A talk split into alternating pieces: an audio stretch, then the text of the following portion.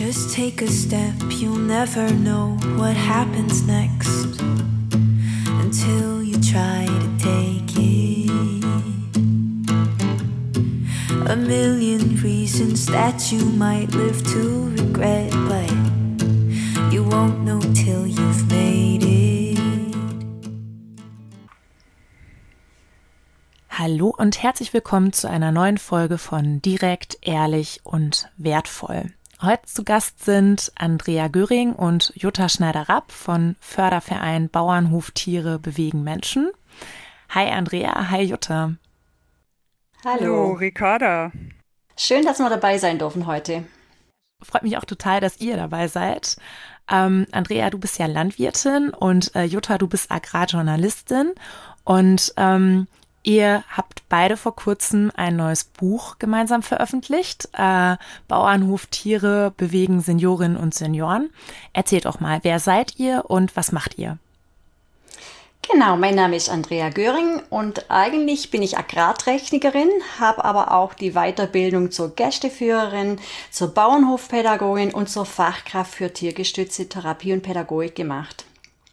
Zusammen mit meinem Mann bewirtschafte ich einen schönen Betrieb in Oberschwaben mit in der ökologischen Wirtschaftsweise, biete aber seit 2004, also seit der Hofübernahme, auch Hochführungen und Mitmachaktionen für verschiedene mhm. Gruppen an. Genau, die größte Leidenschaft ist aber die tiergestützte Arbeit. Genau, das habe ich mir aufgebaut und regelmäßig besuchen mich da Kinder, mit körperlichen oder geistigen oder seelischen Einschränkungen und seit fünf Jahren besuchen mich auch ältere Menschen Menschen mit Demenz. Mhm. Und Jutta, wer bist du und was machst du? Ja, ich heiße Jutta Schneider-Rapp, das hattest du ja schon gesagt, und ich arbeite als Agrar- und Umweltjournalistin in Stuttgart. Ich bin aber nicht aus Schwaben, wie man vielleicht noch hört, sondern ich bin aufgewachsen in Oldenburg, Niedersachsen. Und in meiner Kindheit hatte ich ganz viele Tiere, also vom Meerschweinchen, Kaninchen, Fisch und so weiter. Und aber auch ein Pferd und bin also in meiner Jugend ganz viel reiten gewesen und auch im Pferdestall quasi aufgewachsen. Und nach dem Abitur habe ich dann äh, zunächst Landwirtschaft studiert und anschließend noch Journalismus. Und äh, am liebsten berichte ich jetzt nicht über negative Sachen, sondern ich bin mhm. eigentlich eher jemand, der gerne über positive Dinge berichtet mhm. und über tolle Menschen und Projekte. Und bei meinen Recherchen habe ich dann auch Andrea kennengelernt und ihre Bauernhoftiergestützte Arbeit und da war ich sofort geflasht und begeistert. Ja. Und da ist so ein richtiger äh, Funke übergesprungen und seitdem berichte ich über ihre Arbeit. Und zusammen haben wir ja mittlerweile zwei Bücher geschrieben. Mhm. Ich glaube, das erste war 2017, da ging es um die äh, Arbeit mit Kindern mit Handicaps. Und das neue Buch geht eben um die tiergestützte Aktivierung mit älteren Menschen. Mhm. Ja, ist super interessant. Also ähm, ich würde gern gleich auch noch mal mehr über eure äh, Verbindung erfahren. Also eine Landwirtin und eine Agrarjournalistin, das ist ja eigentlich so ein Jackpot für einen Bauernhof. äh, das wünschen sich, glaube ich, viele, äh, um da eben auch wirklich auch eben, wie du gerade schon sagst, Jutta, eine positive Berichterstattung auch in den Mittelpunkt zu stellen und da diesen Funken auch noch ähm, für viele ähm, weitere Menschen dann auch ähm, eher, ja sichtbar äh, zu machen und dass er dann eben auch überspringt und äh, dass man dann auch mehr Vertrauen und Wertschätzung für das bekommt, was man da eigentlich macht. Aber ich möchte ähm, zunächst erstmal von dir wissen, Andrea. Ähm, warum hast du auf deinem landwirtschaftlichen Betrieb was verändert? Und vor allem, wie hast du jetzt deine sozialen, innovativen Projekte Schritt für Schritt umgesetzt? Genau, also wir haben 2004 den Hof von meinen Eltern übernommen und haben uns nach Hofübernahme einfach auf unsere Fähigkeiten und auf unsere Stärken besonnen, vor allen Dingen auch auf unsere Werte. Das heißt, wir haben den konventionell bewirtschaftenden Betrieb mit Schweinehaltung erstmal auf die ökologische Wirtschaftsweise umgestellt. Mein Mann, der ist einfach leidenschaftlicher Ackerbauer. Wir bauen neben Getreide auch Eiweißpflanzen wie Lupinen und Linsen an, aber auch Kartoffeln als Speisekartoffeln und zur Vermehrung. Machen aber auch so exotische Sachen. Mein Mann probiert gerne Dinge aus wie Hanf und nächstes ja, cool. Jahr soll es Hirse oder Lein geben. Genau.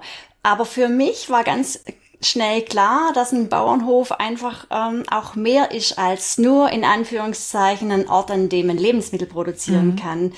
Genau, deshalb habe ich ähm, mich auf meine Stärken besonnen, habe einfach den Hof von Anfang an geöffnet und habe diese klassischen Wirtschaftsbereiche und pädagogische und therapeutische Arbeitsfelder erweitert. Mhm. Für mich ist aber der Bauernhof, ich sage immer so eine Schatzkammer mit unendlich vielen Möglichkeiten. Ich kann mir da einfach so ganz, ganz vieles vorstellen. Genau, und mein Weg war dann so von diesem klassischen Lernen auf dem Bauernhof, also dass man den Gruppen, die kommen, einfach wieder zeigt, wie unsere mhm. Lebensmittel produziert werden, wie sie ja. geerntet werden. Dann bin ich so in die Bauernhof-pädagogische Schiene reingerutscht und von da aus weiter in die Sonderpädagogik und habe dann einfach gemerkt, dass es ganz, ganz toll ist, Menschen zu begleiten, die un Unterstützungsbedarf haben. Mhm. Und von da aus habe ich die Weiterbildung gemacht zur Fachkraft für tiergestützte Therapie und Pädagogik. Und jetzt bin ich wirklich bei meiner großen Leidenschaft angekommen. Ich darf Menschen mit Unterstützungsbedarf mit meinen Bauernhoftieren begleiten. Genau, und da hat mich die Jutta von Anfang an, also von diesen ersten Projekten bis jetzt zu meiner Herzblutarbeit immer wieder begleitet und ja, genau, gecoacht auch ein bisschen und einfach mhm. journalistisch begleitet. Mhm. Ja, super. Das heißt, du hast ähm, quasi erstmal auf Basis deiner Werte, ähm, habt, habt ihr gemeinsam, du mit deinem Mann, euren Betrieb halt entsprechend auch authentisch ausgerichtet. Und ähm, du hast dann auch begonnen, so ja, den Menschen da auch einen direkten, persönlichen und auch sehr authentischen Einblick auf deinen Hof zu geben. Und dadurch ist dann eigentlich auch erst so, ähm, ja, wie soll ich sagen, ähm, dein, dein innovativer Weg über ähm, die ökologische Betriebsform hinaus entstanden. Na, kann man das so sagen? Genau, das kann man so sagen. Also ja. ich, am Anfang ging es einfach darum, den Hof zu öffnen für mhm. ganz viel unterschiedliche Menschen und zu zeigen, wie landwirtschaftlich mhm. äh, Landwirtschaft einfach funktioniert. Habe aber einfach relativ schnell gemerkt, ich möchte nicht nur Sachkompetenzen vermitteln. Mhm. Genau, es geht einfach auch um die Forderung von den Menschen, eine ganzheitliche Forderung. Mhm. Genau, und habe dann einfach sehr, sehr schnell gemerkt, dass Kartoffelaktionen oder Apfelaktionen was ganz, ganz Wunderbares ist, aber es macht mhm. nur Sinn und es ist nur stimmig und rund, wenn wir nachher noch zu den Tieren gehen. Und da hatte ich dann einfach so Schlüsselmomente, dass zum Beispiel Kinder, die sich nichts getraut haben, plötzlich Mut entwickeln haben zu sich und zu dem Tier und mhm. sich einfach maximal angestrengt haben für das Tier. Oder aber auch, dass äh, laut und heblige Kinder plötzlich achtsam wurden für mhm. das Bauernhoftier. Nicht, weil ich gesagt habe, seid doch mal leise oder still.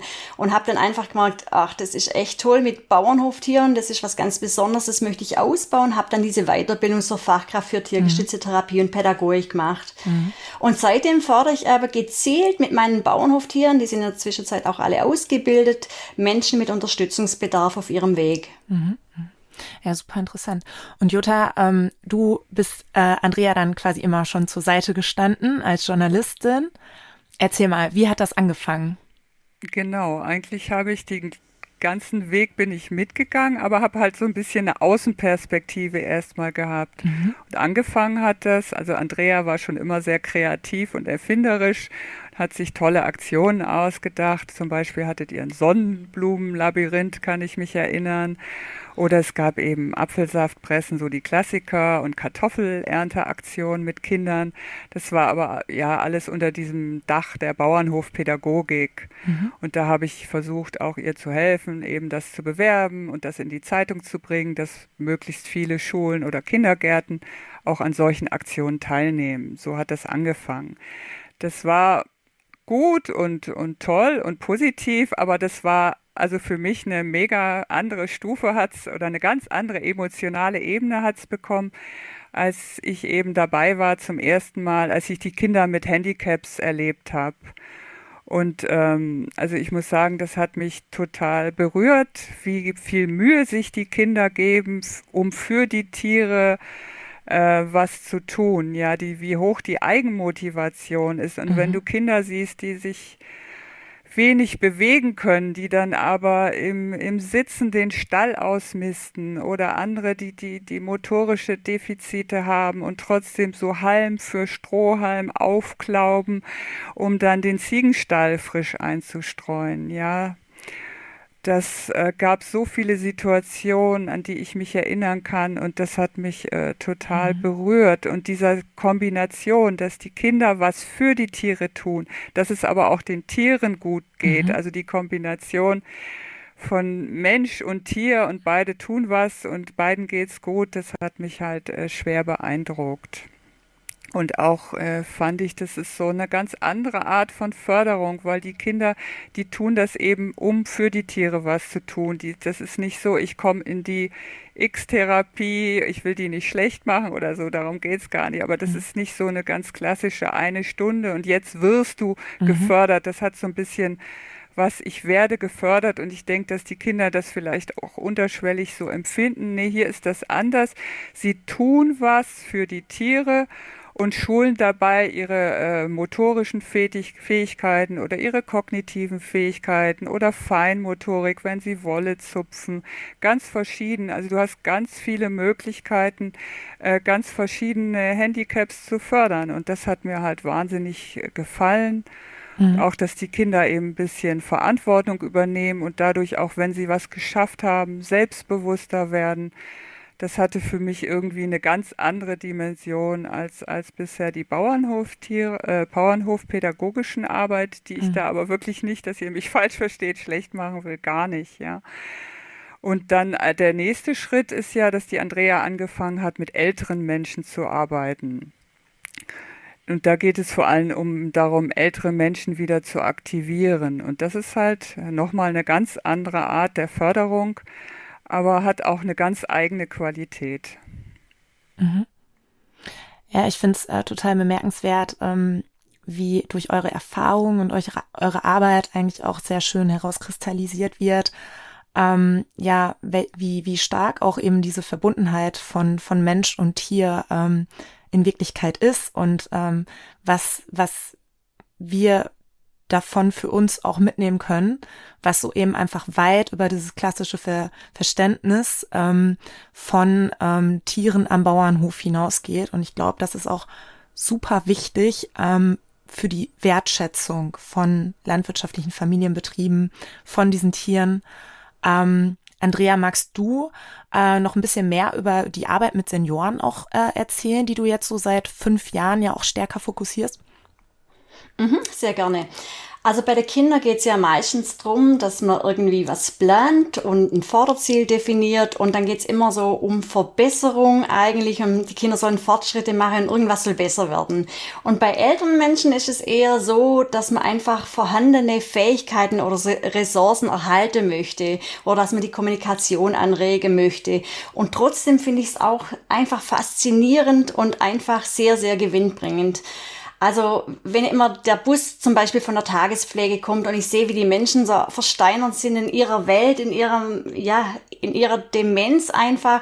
Und dann plötzlich sind wir bei der Hühner und sie fangen an zu erzählen von der früheren Hühnerhaltung und sind voll präsent und da und offen und erzählen ja, das, das macht mich unheimlich glücklich. Ich kann es gar nicht so richtig beschreiben. Oder wenn ältere Menschen mit einem Schlaganfall oder Parkinson dann sich einfach maximal Mühe geben und motiviert sind, mit einer alten Kaffeemühle zum Beispiel Haferflocken zu quetschen mhm. oder Gemüse zu schnippeln, weil die Kuh Paula das nicht äh, sonst nicht gut essen kann, ähm, dann das sind einfach schöne Momente, wo man einfach weiß, okay, die Menschen geben ihr Bestes und das sind sinnstiftende Arbeiten gerade die jetzige ältere Generation, die ist ja oft noch äh, auf Höfen aufgewachsen ja, genau, oder zumindest ja. ländlich. Und ich denke immer, es macht weniger Sinn, vielleicht Mandalas auszumalen oder mit Kastanien was zu basteln, aber was für die Tiere zu tun, mhm. da sind die Menschen total motiviert und erkennen einfach den Wert und haben auch das Gefühl, dass sie noch gebraucht werden ja. und wichtig sind.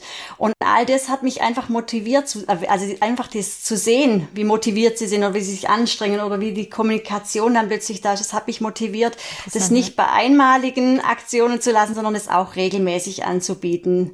Mhm. Genau, das ist auch wirklich sehr, sehr schön. Und deshalb, aber weil es aber einen Unterschied macht, aber die Forderung von Kindern oder die Aktivierung von älteren Menschen, deshalb haben wir aber zwei Bücher geschrieben, mhm. wo sozusagen die Anleitung geben, wie man das nachmachen kann.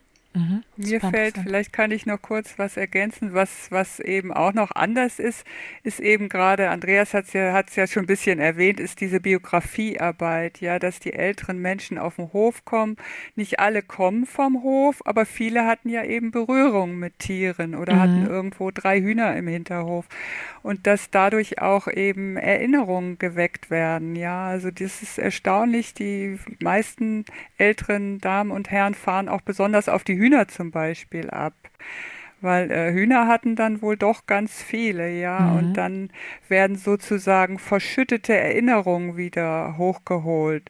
Und dann kommen auch manchmal äh, Senioren ins Erzählen, die vielleicht sonst wenig sagen, ja. Mhm einfach, das ist einfach eine äh, wahnsinnige Aktivierung und dann diese Gerüche auf dem Hof, die Geräusche auf dem Hof, das ganze Umfeld, das wirkt auch noch mit. Mhm. Deswegen, das ist auch noch, finde ich, der großer Unterschied, dass man eben bei den Älteren mit Biografie arbeitet, wie war deine Lebensgeschichte, erzähl mhm. doch mal, wie war es früher, wie ist es heute und es hat sich ja wahnsinnig mhm. viel geändert in der Landwirtschaft, ja? ja. Also das ist mit Kindern natürlich nicht, aber das ist auch nochmal ein großer Unterschied und finde ich ein Mehrwert der Arbeit mit Älteren und ich finde es auch spannend, wie die Älteren äh, kommen und reagieren und da mhm. gibt es so viele, die kommen auch so, man merkt noch, dass die das Arbeiten gewohnt sind oder wie bescheiden, wenn die von früher erzählen, wie bescheiden die gelebt haben und wie mühsam das Alltagsleben zum Teil war. Also mhm. es ist nicht so, dass jetzt alle nur von Tieren schwärmen und wie toll das war, aber mhm.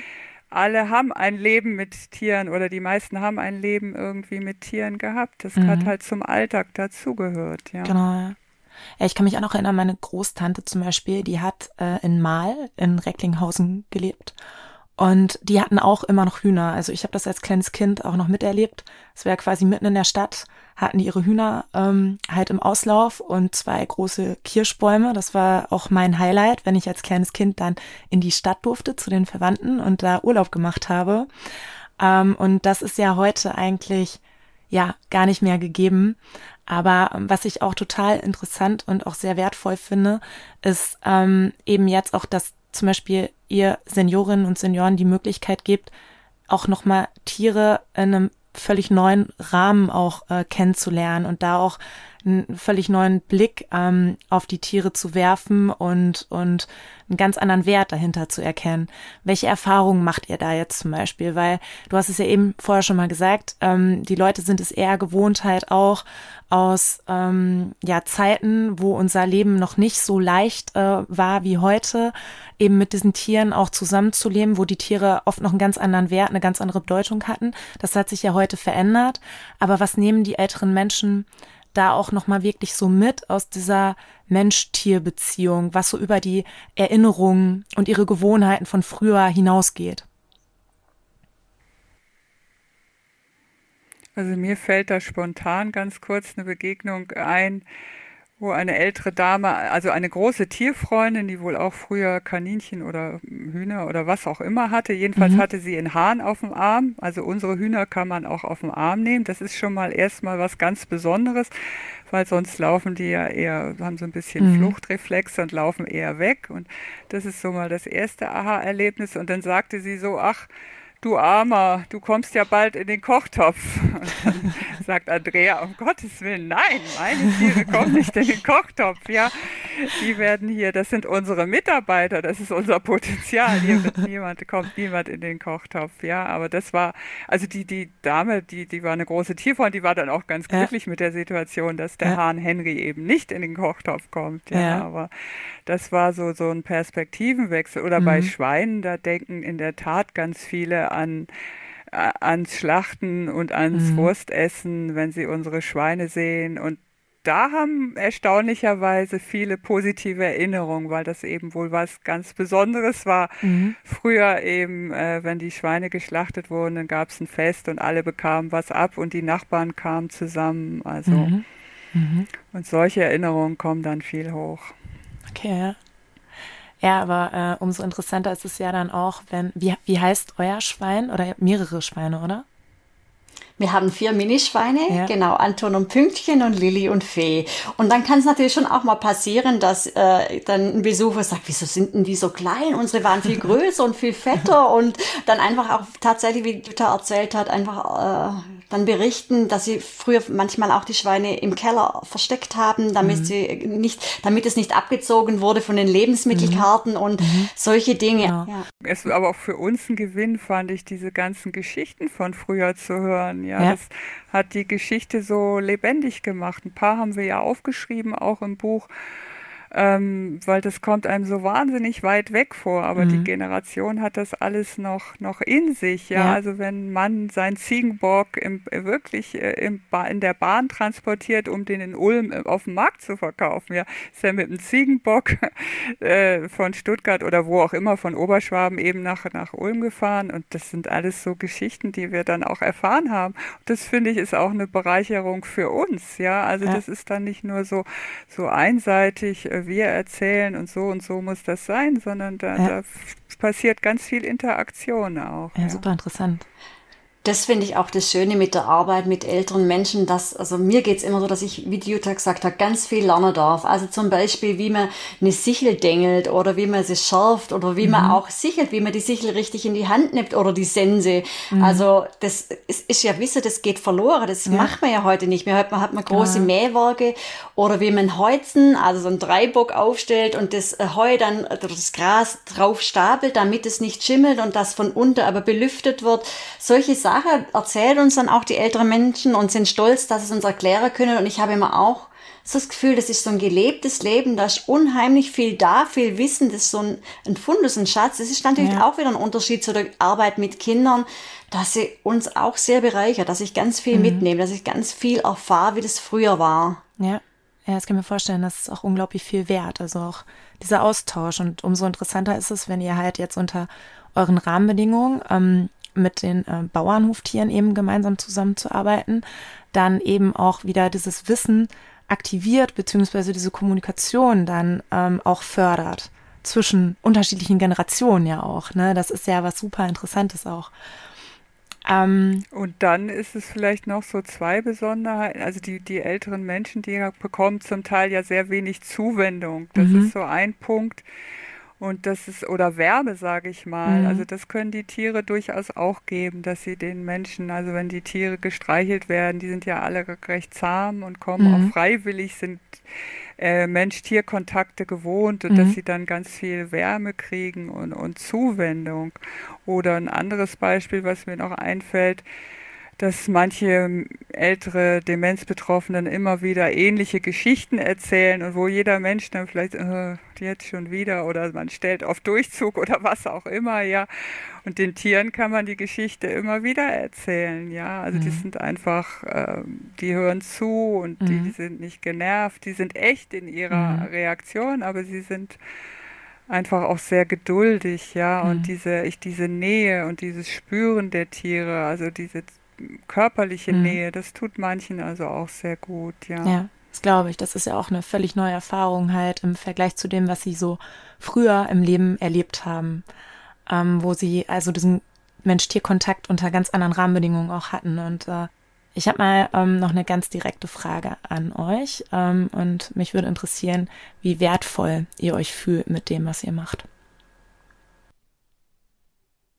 Ups, ja, also ich glaube, ich definiere mich tatsächlich durch meine tiergestützte Arbeit, die ich mhm. einfach als sehr, sehr, sehr wertvoll empfinde. Ich habe ja das große Glück, dass ich Menschen, ganz unterschiedliche Menschen mit ganz unterschiedlichen Bedürfnissen begleiten darf, ein Stück des Weges begleiten darf.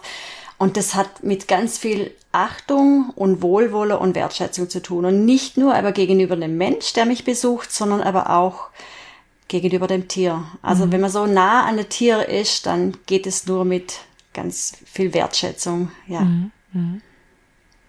Und du, Jutta? Ja, eigentlich geht es mir ähnlich wie Andrea, dass ich äh, über meinen eigenen Wert habe ich noch gar nicht so viel nachgedacht.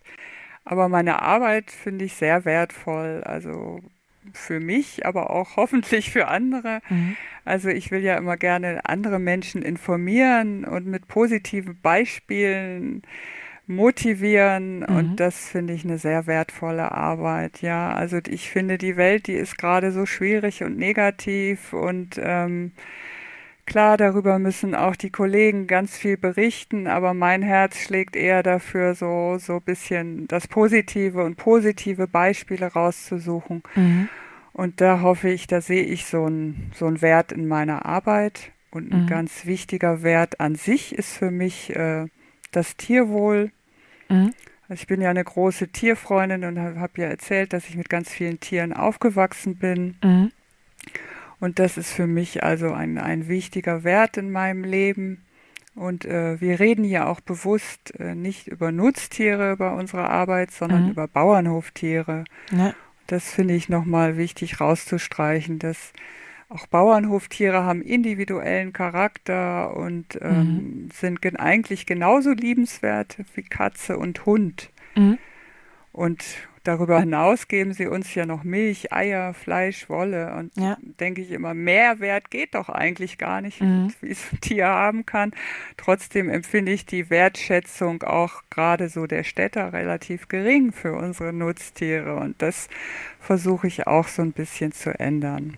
Okay. Und ähm, was mich auch im städtischen Umfeld besonders äh, stört, ist eben, dass auch so viele Leute Vorurteile gegenüber Bauernhoftiere haben. Ja, ja. da geht es dann nur, Schweine stinken und sind dreckig, Hühner sind einfach dämlich, Kühe mhm. und Schafe sind blöd, ja. Aber mhm. das stimmt einfach nicht. Mhm.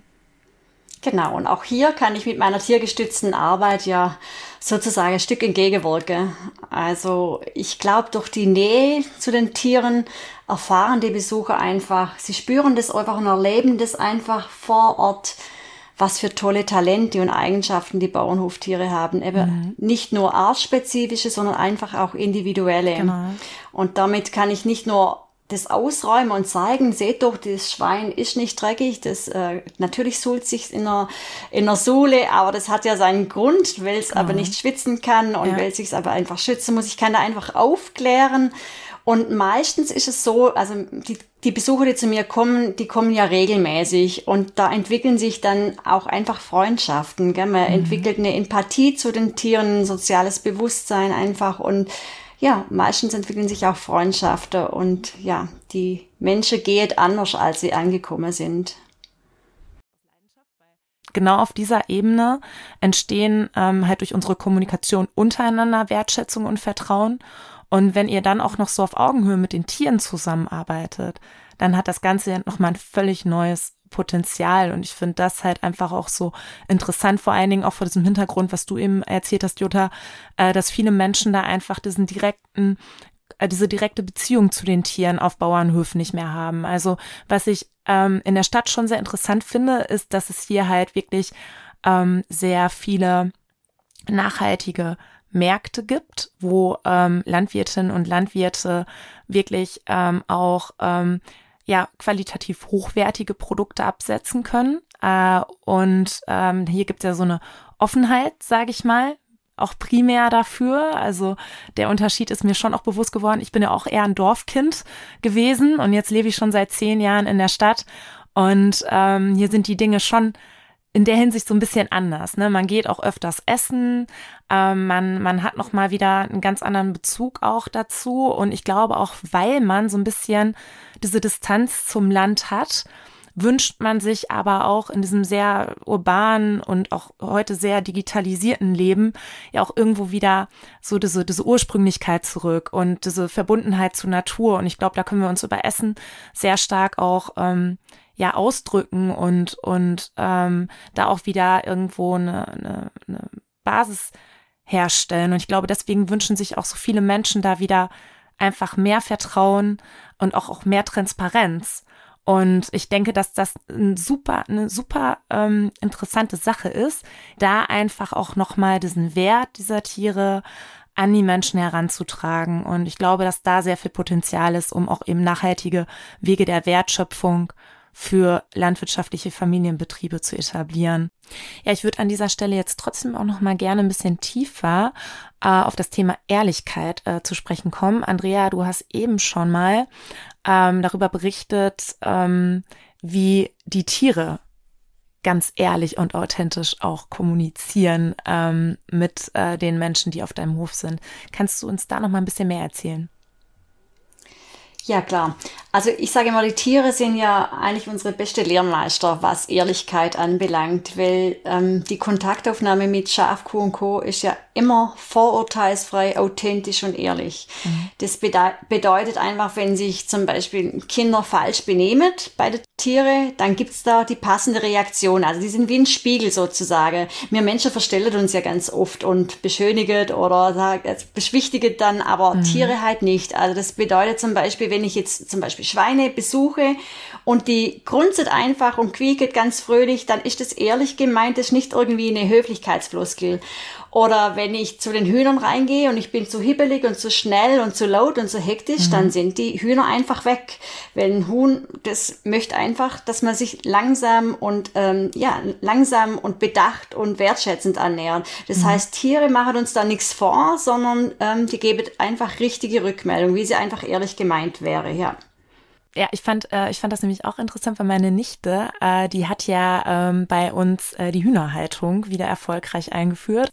Und sie hat da so einen besonnenen Umgang mit den Hühnern, wo, wo das für mich auch nochmal wirklich was völlig Neues war. Und meine Nichte, die ist sechs, die wird jetzt ähm, bald sieben. Ähm, Jutta, wie geht's dir da in der Kommunikation mit der Ehrlichkeit? Ja, Ehrlichkeit ist uns schon wichtig, würde ich sagen. Also gerade auch bei der Kommunikation. Also natürlich sind wir beide von unserem Tun oder von äh, ja, der Arbeit, sozialen Arbeit mit Bauernhoftieren total begeistert. Aber und ähm, wir wollen trotzdem ehrlich kommunizieren. Ja, mhm. wir werben, aber wir wollen keine Nachteile äh, verschweigen oder keine Nachteile will ich gar nicht sagen, sondern es gibt eher so Herausforderungen und zum mhm. Beispiel muss man geeignete Räume haben, wenn man mit älteren Menschen arbeitet. Mhm. Oder es gibt hygienische Anforderungen und vom Händewaschen bis, bis zur Tiergesundheit. Also da gibt es ganz viele Herausforderungen, die müssen eben gegeben mhm. sein, wenn man mit Menschen arbeitet. Mhm. Und äh, wenn wir jetzt die alle verschweigen würden oder sagen würden, ach, fangt doch einfach mal irgendwie an, mhm. das geht zwar, aber das würde vielleicht äh, zum Frust führen, sage mhm. ich mal. Oder irgendwo würde man dann auf behördliche, wir leben ja in Deutschland, auf behördliche Dinge stoßen oder man würde einfach Ärger kriegen, ja. ja, ja. Und das ist hier doch alles sehr geregelt und es gibt viele Vorschriften und das eine ganz große Herausforderung äh, ist eben auch die Finanzierung unserer Arbeit. Und dazu mhm. würde aber die Andrea jetzt vielleicht noch was besser sagen können. Genau. Ja, auch das möchte man natürlich nicht äh, verheimlichen oder irgendwie, ja, da möchte man auch ehrlich sein die ähm, tiergestützte Intervention, das, also die Pflegeleistung mit Schaf, Kuh und Co. gibt's natürlich noch nicht äh, auf Rezept. Also mhm. die Krankenkassen erkennen diese Heilmethodik leider noch nicht an. Das bedeutet aber auch in der Umsetzung, dass viele pflegende Angehörige, wenn sie mit ihren Kindern kommen, oder vielleicht eine Tochter mit ihrem Papa, der Demenz hat, der es dann eigentlich aus eigener Tasche zahlen muss. Mhm. Und trotzdem, sagen wir immer, möchte man dazu ermutigen, trotzdem anzufangen und es trotzdem zu tun und mhm. nach anderen Wege der Refinanzierung suchen. Zum Beispiel habe ich jetzt rausgefunden, weil die Behörden klingeln ja nicht an der Tür und sagen, ich sag dir, wie es geht, aber ich hab, wir haben jetzt auch rausgefunden, dass es halt verschiedene Möglichkeiten gibt über die Pflegekasse. Wenn man zum Beispiel stundenweise Menschen betreut, kann man das über die Verhinderungspflege zum Beispiel abrechnen. Mhm. Ähm, da kriegen pflegende Angehörige 1612 Euro im Jahr und die kann man zum Beispiel auch für tiergestützte Interventionen mhm. nehmen. Mhm. Und die gibt's in jedem Bundesland und der Antrag zu stellen ist relativ einfach. Und so gibt's da schon bestimmte Dinge, die dann doch gehen, auch wenn es noch keine Krankenkassenleistung ist. Aber trotzdem, wie gesagt, wir verheimlichen es nicht, dass es noch keine Kassenleistung ist und mhm. dass der Weg der Finanzierung einfach mhm. schwierig ist. Mhm. mhm. Aber es ist auch wichtig, das ganz ehrlich anzusprechen, weil vielleicht entsteht dadurch ja auch einfach ein Bewusstsein dafür und vielleicht ändert sich dann ja was auf lange Sicht. Deswegen haben wir ja auch unseren Verein gegründet, äh, Bauernhof Tiere bewegen Menschen. Und das ist halt ähm, gerade auch zur Finanzierung, könnte das ein möglicher Schritt auch mhm. für andere sein, weil mit mhm. dem Verein hat man eben ganz andere Möglichkeiten, genau. äh, Spendengelder zu ja. akquirieren oder Stiftungen anzuschreiben, mhm. weil eigentlich mhm. will niemand gerne an Betrieb oder an Bauernhof direkt spenden. Das ist ja dann steuerlich auch gar nicht absetzbar. Ja.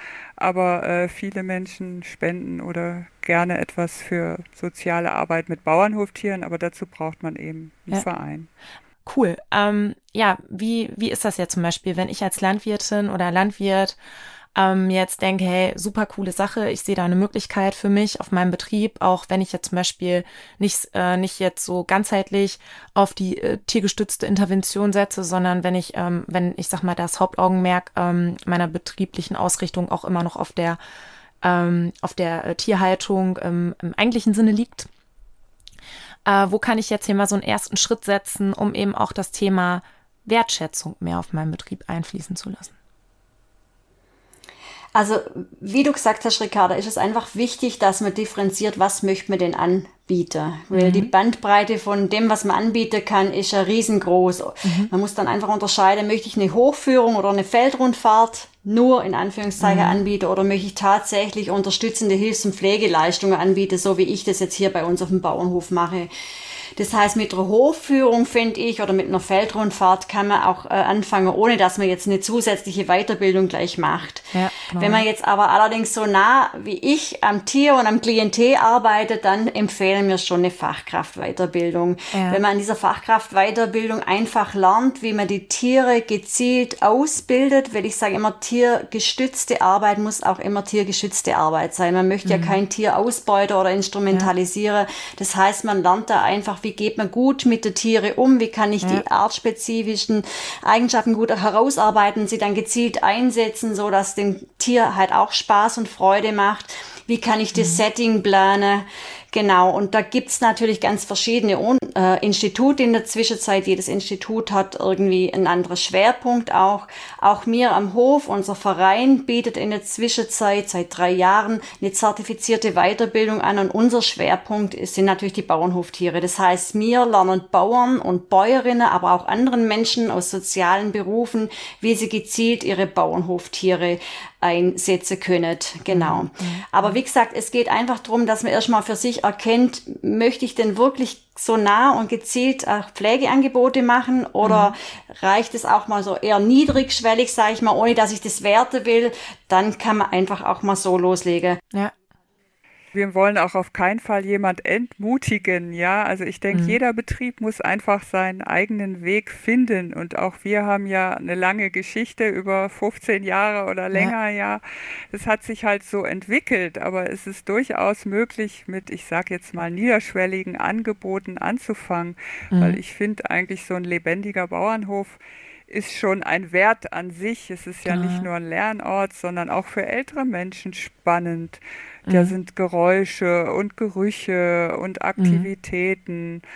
Und das ist einfach, der Bauernhof, finde ich, ist ein Wert an sich, weil da eben unsere Lebensmittel entstehen. Und mhm. das sollte eigentlich für alle spannend sein, weil ja. Lebensmittel brauchen wir ja alle. Richtig, ja. Deswegen ähm, haben wir auch in unserem Buch, haben wir zwar viel über Tiere und Aktionen mit Tieren beschrieben, mhm. aber keineswegs nur. Also mhm. ich kann auch Kräuterkränze binden und Ernteaktionen machen oder Feldrundfahrten. Mhm. Das ist auch spannend. Ja, das kommt mhm. eher darauf an, dass ich die Aktion auch begleite, gut durchdenke und die älteren Menschen gut begleite oder die Kinder. Mhm. Aber das ist durchaus möglich. Also mhm. deswegen, mhm. ähm, meine Botschaft wäre einfach, fangt ruhig an, ja. probiert's aus und, und entwickelt eben euren eigenen Weg. Ja.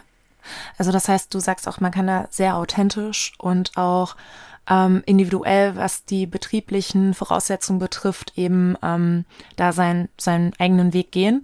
Äh, aber sich dann eben auch, das finde ich nämlich so interessant, sich eben auch für diese, für diese neuen Wege da auch äh, zu öffnen, weil da halt auch einfach ähm, ja ähm, das Potenzial für mehr Wertschätzung liegt. Ähm, und ihr habt ja in eurem Buch, ähm, auch eigentlich mit eurem Buch habt ihr eigentlich auch einen guten Ratgeber. Ähm, ja, äh, geschaffen, sage ich mal, wo die Leute sich dann auch orientieren können. Wo kann man euch denn jetzt zum Beispiel finden? So ähm, Website-technisch, Social Media? Ja, wir haben ähm, eigentlich bespielen wir alle Kanäle, ja. Wir haben ähm, klassische Öffentlichkeitsarbeit machen wir, Flyer bis mhm. Postkarten, aber wir machen natürlich auch Social Media Marketing. Mhm. Äh, wir machen Instagram und Facebook, da mhm. kann man uns finden. Wie heißt ihr auf Instagram? Vorderverein Bauernhoftiere. Ja, cool. Mhm. Ganz wichtige Anlaufstelle, so eine erste Anlaufstelle würde ich sagen, ist eben unsere Homepage. Mhm. Die heißt www.bauernhoftiere-bewegen-menschen.de. Also mhm. das würde ich sagen, ist so die erste Anlaufstelle. Mhm. Da berichten wir auch über Aktuelles, stellen die Fortbildung vor, Menschen, Tiere, wer steckt hinter unserem mhm. Und wenn man die Bilder sieht, also wir sind beide große Fans von Bildern. Ja. Ich denke, die Bilder inspirieren mehr auch äh, als ähm, ganz viel Text. Ja, deswegen haben wir auch im Buch ganz viele Bilder, so mhm. authentische Bilder, ja, ja keine genau. geschönten, keine gestellten Aufnahmen, ja. sondern authentische Bilder. Und ähm, ich finde, über die Bilder kriegt man schon sehr guten Zugang, äh, wie die Arbeit abläuft und, und was passiert, mhm. ja. Mhm. Ja, cool. Also äh, für mich ist das sehr, ähm, also eine sehr vielversprechende Möglichkeit, hier ähm, ja neue, neue Wege auf den Betrieb zu gehen oder auch einfach mal was Neues auszuprobieren. Ähm, vielen, vielen Dank an euch beide. Ähm, es war ein super interessanter, inspirierender und lehrreicher Podcast. Ähm, auch für mich, ähm, weil das für mich halt auch ein völlig neues äh, Feld ist. Und äh, ich finde es super interessant und ich hoffe einfach auch, dass sich viele Menschen bei euch melden werden. Ähm, und äh, ich kann das Buch äh, auch wirklich wärmstens empfehlen. Es ist ein super interessanter Einblick da in eure Arbeit. Und ähm, ja, vielen Dank, dass ihr heute dabei wart. Wir ja, geben den Dank gerne. zurück. Genau, und uns ist wir einfach. freuen uns wirklich über alle Menschen, die die Idee aufgreifen und weiterführen. Und ja. das ist auch ein wichtiges Vereinsziel von uns. Wir wollen, klar, wir wollen auch finanzieren unsere eigene Arbeit, aber wir wollen auch die Idee in die Welt tragen. Also das ist uns ein Herzensanliegen. Ja, großartig. So geht's so geht's mir auch. Dass es einfach ganz, ganz viele Nachahmer braucht. Dann haben mhm. wir natürlich auch vielleicht eine ganz andere Lobby vor einer Krankenkasse. Genau. Ja. Weil das Ziel wäre ja immer, dass möglichst viele Menschen anbieten, damit wir Gehör finden. Ja. Genau. Ja. Vielen Dank für diese Chance. Ja, ähm, vielen Dank, dass ihr da ähm, vorangeht, weil ich finde das ähm, unglaublich wichtig, weil wenn ich mir jetzt, muss ich auch ganz ehrlich sagen, vorstelle, wenn ich mal älter bin, ähm, dann kann ich mir nichts Schöneres vorstellen. Ja, vielen Dank. Wir danken dir, Ricarda. Gerne. Das war ehrlich, wertvoll und direkt. Mehr Infos findest du unter www.ricardaberg.com. Sometimes the faster way goes up.